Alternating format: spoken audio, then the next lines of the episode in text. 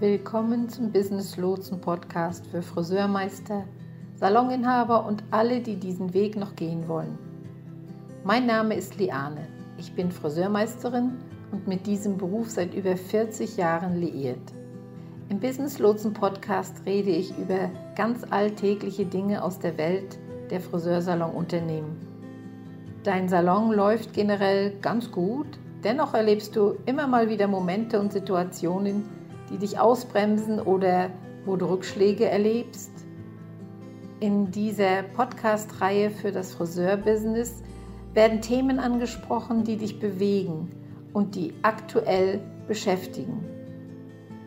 Damit ich dein Thema, dein Problem mit ansprechen kann, habe keinerlei Scheu, deine Themen zu nennen. Schreibe mir einfach, was dich interessiert und worüber du gern reden würdest oder Hilfe brauchst. Viel Spaß, dein Business Lotse. Was denkst du? Ist die Kleidung, die du im Salon trägst, von Bedeutung? Willkommen zu dieser Episode. Ich freue mich, ein Thema zu behandeln, über das ich noch nie wirklich gesprochen habe, mir aber schon oft in den Sinn kam, ganz besonders, wenn ich mich an meine Anfänge, also an die ersten zehn Jahre in dem Beruf, wenn ich mich daran erinnere, dann habe ich die Bilder, wie wir damals hinter dem Stuhl standen, schon vor meinen Augen. Ich habe in der letzten Zeit Kollegen oft darüber reden hören und viele Fragen zu diesem Thema wurden auch schon gestellt. Wir alle wissen und spüren es, unser Arbeitsmarkt hat sich ziemlich dramatisch verändert. Darum denke ich, ist es wichtig, die Wahrnehmung der Verbraucher zu beleuchten. Damit meine ich über die visuelle Wahrnehmung von jemandem, in den ein Verbraucher Zeit und Geld investiert, nämlich in dich als Dienstleister, als der Friseur, als der Friseur des Vertrauens für den Kunden. Spielt die Kleidung, die man trägt, wirklich eine Rolle? Spielt es eine Rolle, wie du hinter deinem Stuhl auftauchst?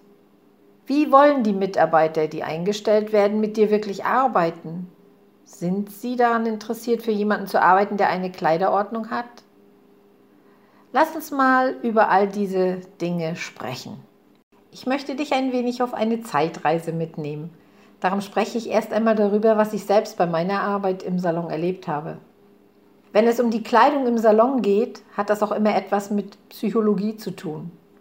Aber ich gehe ein bisschen später darauf nochmal ein. Ich möchte zunächst darüber sprechen, wie die Kleidung im Salon war, als ich zu arbeiten begann und wie es sich veränderte. Als ich startete, es war in der Mitte der 70er in der damaligen DDR, begann ich in einem Herrensalon. Bei uns waren die Salons noch streng getrennt in Damen- und Herrensalons. Mir wurde gleich am ersten Tag mitgeteilt, dass ich mich adrett kleiden sollte. Ja, was auch immer damit gemeint war. Ich erinnere mich nur noch, es waren keinerlei Jeans erlaubt, am besten auch überhaupt keine Hosen und auch keine sogenannte Freizeitbekleidung, also so schlappriges Shirt oder so. Also unterm Strich, richtige Kleiderordnung gab es zunächst mal so nicht. Wir sollten hübsch und adrett aussehen. Zu Beginn des zweiten Lehrjahres ging es in den Damensalon, wo es offiziell keinerlei Kleiderordnung gab, irgendwie dann aber doch. Also zum besseren Verständnis, unsere Lehrzeit dauerte damals zwei Jahre und das erste gesamte Lehrjahr war im Herrensalon und das zweite im Damensalon.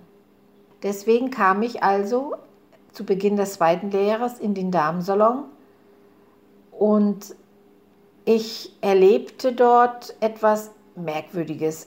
Einige Kollegen trugen Schürzen. Es war noch so, wie man es wollte, also es wurde einem noch freigestellt, aber das änderte sich dann Anfang der 80er Jahre, denn nun wurden wir mit Schürzen ausgestattet, damit wir offiziell aussahen. Es wurden dann Farben vorgeschrieben. Dies war gewesen, damit die Kunden schnell erkennen konnten, welches Friseurunternehmen es war. Denn plötzlich waren alle Friseure in dem Umfeld, also in der Stadt, in der ich lebte und in dem Umfeld mit Schürzen bekleidet. Naja, äh, okay, nur gut, dass es nicht lange anhielt, denn ich persönlich fand es total schlimm. Ich kam mir vor, als ob ich in einer Küche hinter dem Herd stand. Ich hatte sowieso schon nicht gemocht, dass alles einheitlich war, denn man bekam inzwischen die Schürzen und trug, was eingekauft wurde. Abgesehen davon gab es immer auch wieder Kollegen, die sich aus lauter Freude und Begeisterung ihre Schürzchen selbst nähten. Na gut, man kann darüber denken, was man will. Ich persönlich habe das irgendwie mitmachen müssen, ohne, es, ohne mich wirklich wohlzufühlen. Nach und nach ging es dazu über, dass man wieder selbst entscheiden konnte, was man trug. Es gab immer noch Salons, in denen dann von Seiten der Salonleiter gewünscht wurde, doch einheitlich auszusehen. Das war aber nur vereinzelt. Es gab also inzwischen verschiedene Arten von Kleiderordnungen. Es gab einige Salons, in denen es überhaupt keine Kleiderordnung gab. Es hieß, komm so, wie du bist oder was auch immer. Und dann gab es viele Teamsalons, die ganz in schwarz oder weiß oder weiß oder schwarz oder rot und weiß, weiß und Jeans gekleidet waren. Also das war wie, wow, das war irgendwie radikal, das war eine ganz neue Sache. Als ich mich dann selbstständig machte, war in meinem Salon nichts von all dem. Wir waren, wie ich es nennen würde, nicht leger, aber definitiv auch nicht formell gekleidet. Wenn man eine Hose trug, dann war es eine Anzughose, also zumindest eine Stoffhose. Röcke und Kleider waren natürlich auch erlaubt. Was ich nicht zuließ, waren Jeans. Und ein No-Go waren auch Turnschuhe. Ich selbst hatte mir eigens Friseurkleidung zugelegt was mir dann die meisten meiner Kollegen nachmachten. Der Grund war schlicht, diese Kleidung war sehr angenehm zu tragen. Man versaute sich nicht seine private Kleidung mit Farbe und im Nachhinein wurde der Salon dadurch doch sehr anspruchsvoll im Außen. Zumindest war das die Reaktion der Kunden. Damals agierte ich noch instinktiv, ohne große psychologische Taktiken. Obwohl ich einige Taktiken kannte, hatte ich sie dennoch einfach links liegen lassen. Ich hatte einfach nur meine Zielgruppe, die Kundengruppe, die ich ansprechen wollte, im Kopf. Und es hatte funktioniert. Also warum dann alles zerreden oder analysieren, dachte ich. Trotzdem änderte sich in Sachen Kleidung im Salon wieder einiges. Wir beschlossen im Team, uns so zu kleiden, wie wir uns fühlten. Auch Jeans waren dann plötzlich erlaubt und ich war einfach nur überrascht, wie die Kunden damals reagierten. Das Feedback von unserer Kundschaft war super. Es war verrückt, wirklich verrückt, was so eine Veränderung ausmachte in der Reaktion. Eine Kundin sagte mir mal, oh mein Gott, ich sehe dich jetzt so, wie du bist. Hm, es hat mich erstaunt. Oh, ich kann mich immer noch daran erinnern, es war magisch, weil wir alle das Gefühl hatten, bisher Figuren in einem Theaterstück gespielt zu haben. Wir wussten nicht, dass unsere Kunden auch so fühlten, aber sie taten es, doch sagten sie ja nie etwas. Und was das für die Art und Weise bedeutete, wie wir in der Lage waren, uns zu verbinden und authentischer zu sein und das Gefühl zu haben, dass wir tatsächlich eine menschliche Verbindung zu unseren Kunden aufbauen, anstatt diese roboterhaften Figuren zu sein, war enorm. Das war wirklich sehr wichtig für uns. Die einen oder anderen No-Gos gab es schon noch, doch das war für alle damals in Ordnung gewesen. Also Turnschuhe waren nach wie vor tabu. Höhere Absätze waren ebenso tabu und auch Boots. Höhere Absätze einfach aus gesundheitlichen und versicherungstechnischen Gründen. Ich möchte über die Psychologie dahinter sprechen, warum es wichtig ist, wie man zur Arbeit erscheint und wie wir einen Mittelweg finden können zwischen der Erwartung, dass die Leute eine bestimmte Farbe der Businesskleidung tragen müssen, Jeans okay sind, Turnschuhe nicht. Wie können wir einen Mittelweg finden, bei dem es nicht zu einem freien Wettbewerb kommt, das Geschäft trotzdem floriert und die Menschen so erscheinen können, wie sie sind? Für mich ist das der goldene Mittelweg. Wenn wir diesen Punkt erreichen, gewinnen alle. Die Psychologin Gauri Sadayoshi hat eine Studie durchgeführt, in der sie feststellte, dass die Menschen wenig offen sind und es ihnen schwerer fällt, sich in der Nähe von Menschen in formeller Kleidung zu entspannen. Was sehr faszinierend ist, gerade in unserem Beruf. Ich habe noch eine andere Studie in Erinnerung. Dort hieß es anfänglich, Oh, wenn Sie einen Geschäftsanzug tragen, geben die Leute eher Geld aus. So wurden die Daten in dieser Studie aber nicht dargestellt. Die in der Studie präsentierten Daten besagten lediglich, dass die Art und Weise, wie sich die Menschen kleiden, einen Einfluss darauf hat, ob die Verbraucher Vertrauen in sie haben und ob sie in sie investieren. Professor Gauri fand heraus, dass sich die Verbraucher umso unwohler fühlen, je mehr formeller eine Person gekleidet ist. Nun, in manchen Situationen müssen wir uns nicht unbedingt wohlfühlen. Wenn ich mich zum Beispiel mit einem Anwalt treffe, weiß ich nicht, ob ich mich wohlfühlen muss. Ich muss dieser Person vertrauen. Wenn sie für mich kämpfen, ist meine Bequemlichkeit nicht so wichtig wie die Gewissheit, dass sie wissen, was Sache ist und dass sie für mich kämpfen werden.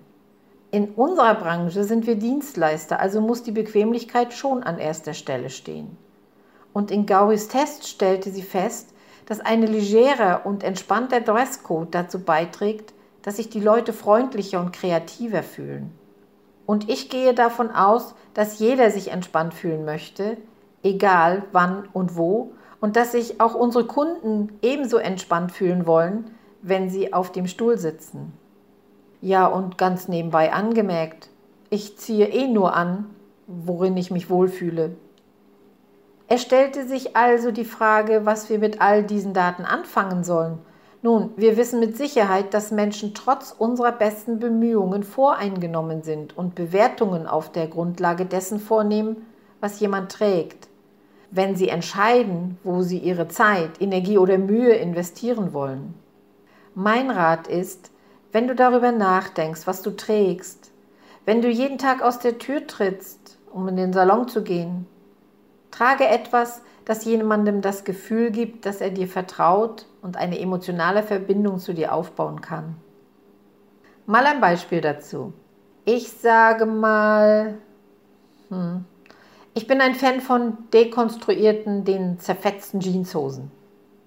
Ich kann zerrissene Jeans tragen und sehe damit aus wie eine Million Dollar, je nachdem, wie ich sie style.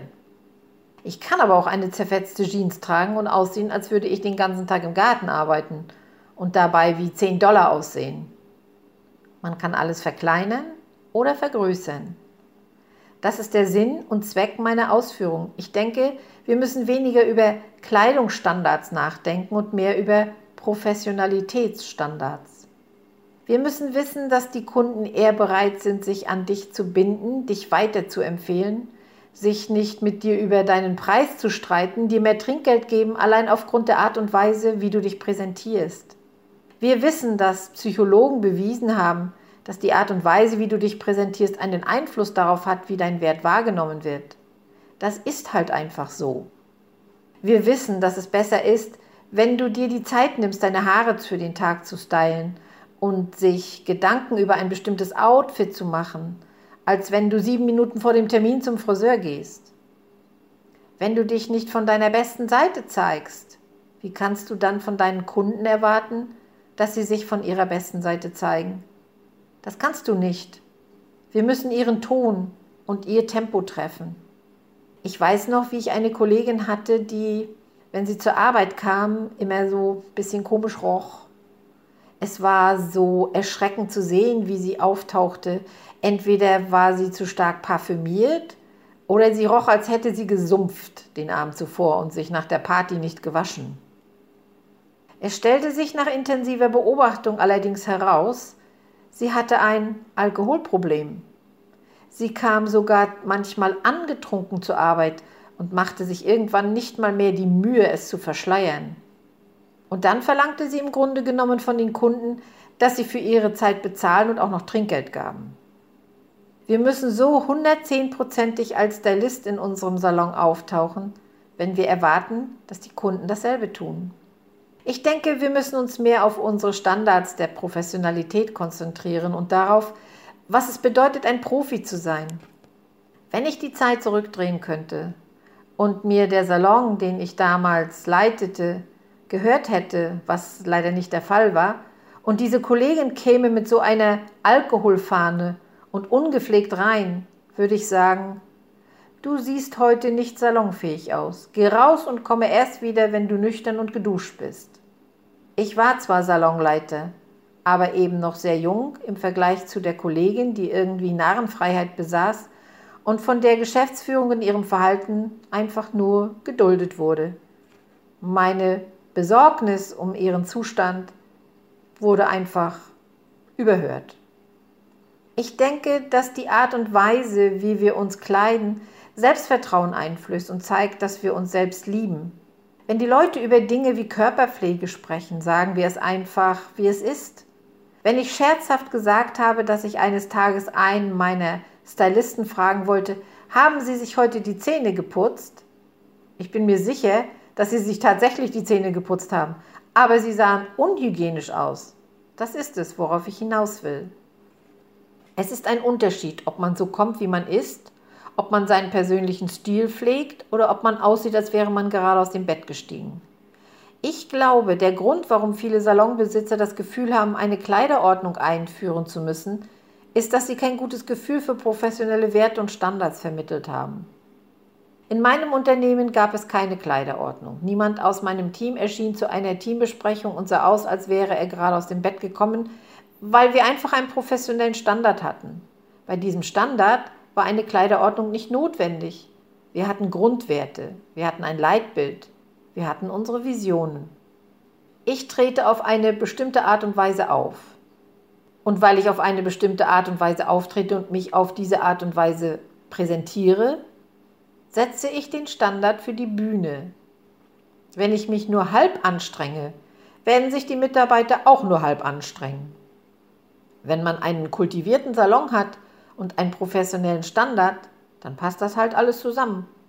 Wenn du der Stylist wärst, der alles gibt und an einem beliebigen Mittwoch joggen geht, auch wenn du dann um 7 Uhr morgens im Salon fertig gestylt sein musst, wäre das ziemlich innovativ.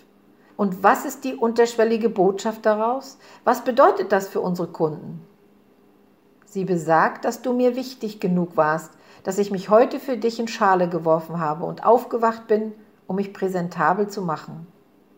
Wir sind eine Branche, die so verzweifelt um Professionalität kämpft und darum, dass die Leute uns nicht abwerten, die darum kämpft, dass die Witze über den pleitegegangenen Haarstylisten aufhören. Wir müssen uns so zeigen, wie wir uns wohlfühlen. Als ich damals diese Schützchen tragen musste, wurde von mir im Wesentlichen verlangt, dass ich mich so kleide, wie ich es niemals tun würde. Das war eine unrealistische Bitte und Erwartung, wenn du mich fragst. Ich denke, die Antwort liegt darin, den Menschen beizubringen, sich selbst zu lieben, Selbstvertrauen zu haben und jeden Tag die bestmögliche Version von sich selbst hinter dem Stuhl zu zeigen.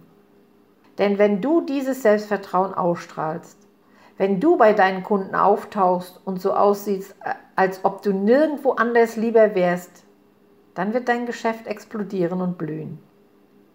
Um das Ganze abzurunden, ich bin kein Fan von Kleiderordnungen.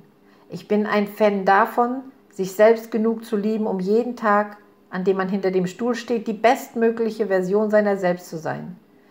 Ich hoffe, dass dies hilfreich war, vor allem für die Salonleiter, die damit zu kämpfen haben, sich an diese neuen Generationen anzupassen.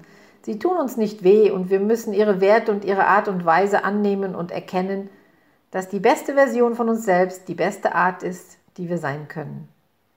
Ich wünsche euch ganz viel Liebe, viel Erfolg beim Aufbau eures Geschäfts und bis zum nächsten Mal. Dein Business Lotse.